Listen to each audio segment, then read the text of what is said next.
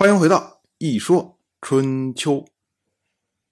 鲁国第十七任国君鲁申进入在位执政第二十五年，姬政拒绝了晋国的国君晋重耳要求随礼这件事情。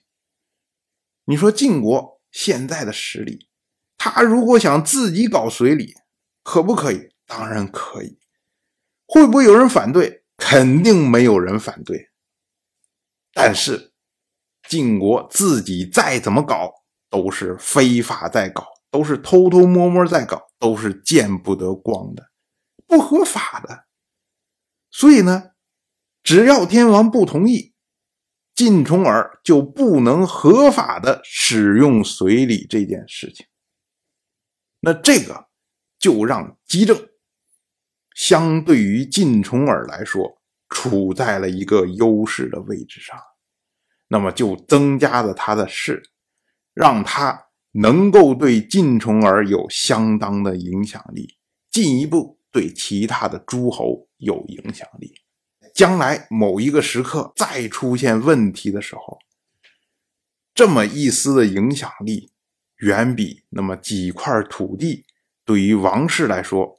要重要的多，这就是为什么姬政宁可舍去土地，也要保有随礼的权利。当然，天王的脸面很重要。可是呢，姬政大手一挥就送出去四块地，这个事情啊，则是跟这个土地有关系。这个地是谁的呀？他就是王室的大夫。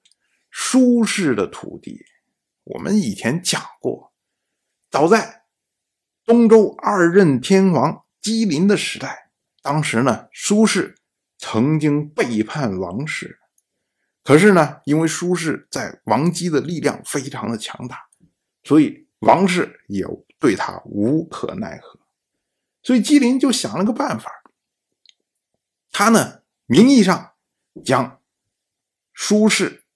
十二块封地收回王室，然后呢，转而将这十二块封地和郑国交易，换了郑国的四块土地。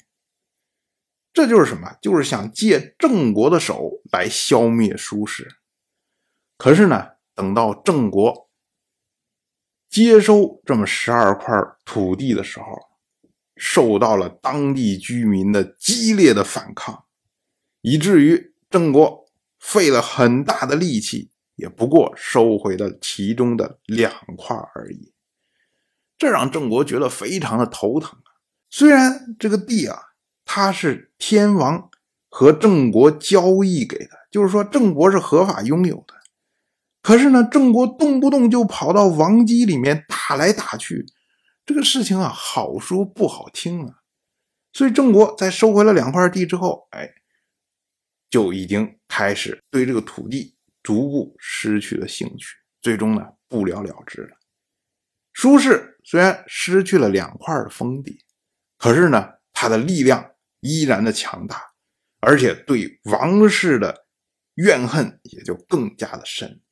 所以到了上任天王姬郎在位的时候，当时王子击退作乱，就是舒氏作为外援。在协助击退，并且呢，帮西退和魏国牵线搭桥。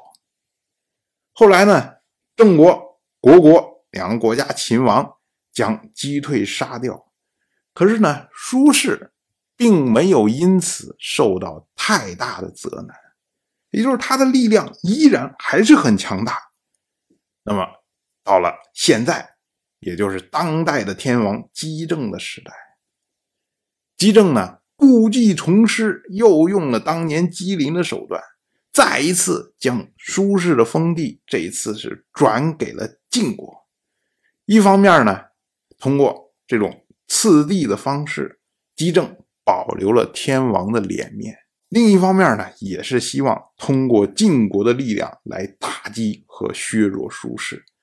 所以呢，这手也算是一箭双雕吧。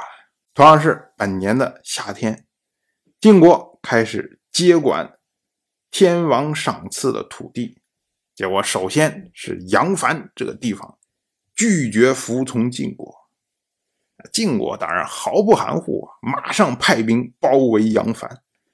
杨凡人昌葛对着晋国的军队大喊：“他说啊，用德行怀柔中国，用刑罚威吓四夷。如今你们晋国竟然在王畿之内乱动刀兵啊！